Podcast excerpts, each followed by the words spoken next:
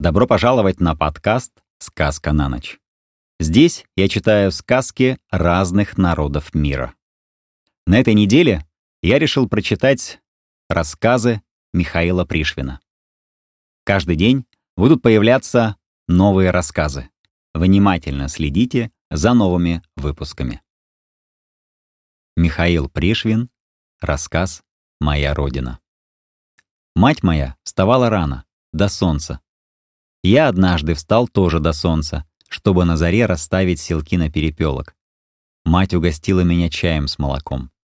Молоко это кипятилось в глиняном горшочке и сверху покрывалось румяной пенкой, а под той пенкой оно было необыкновенно вкусное, и чай от него делался прекрасным.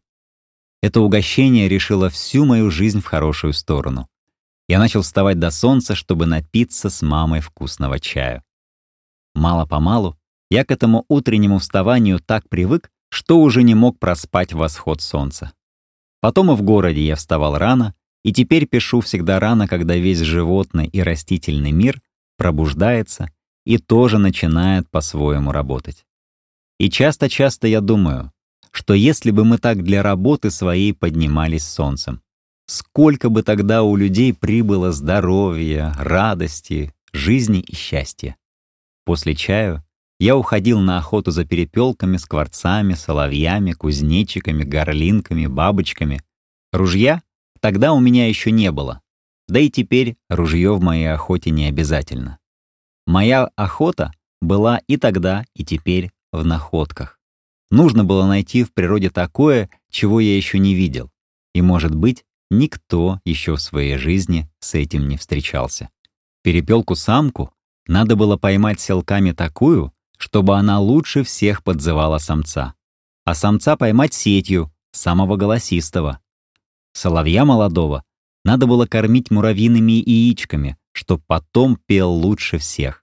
А поди-ка найди такой муравейник, да ухитрись набить мешок этими яйцами, а потом отманить муравьев на ветке от своих драгоценных яичек.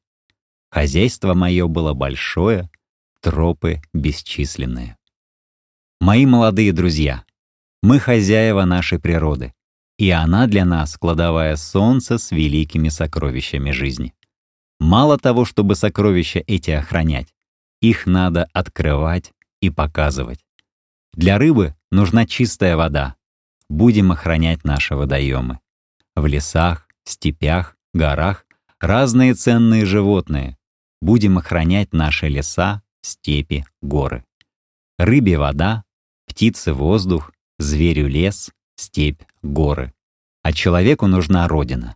И охранять природу значит охранять родину. Михаил Пришвин, рассказ «Журка». Раз было у нас, поймали мы молодого журавля и дали ему лягушку. Он ее проглотил. Дали другую — проглотил.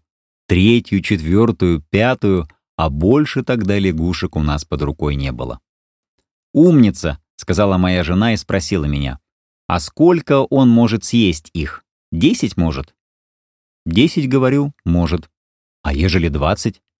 «Двадцать, говорю, едва ли».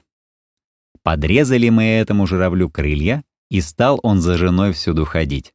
Она корову доить, и журка с ней. Она в огород, и журки там надо.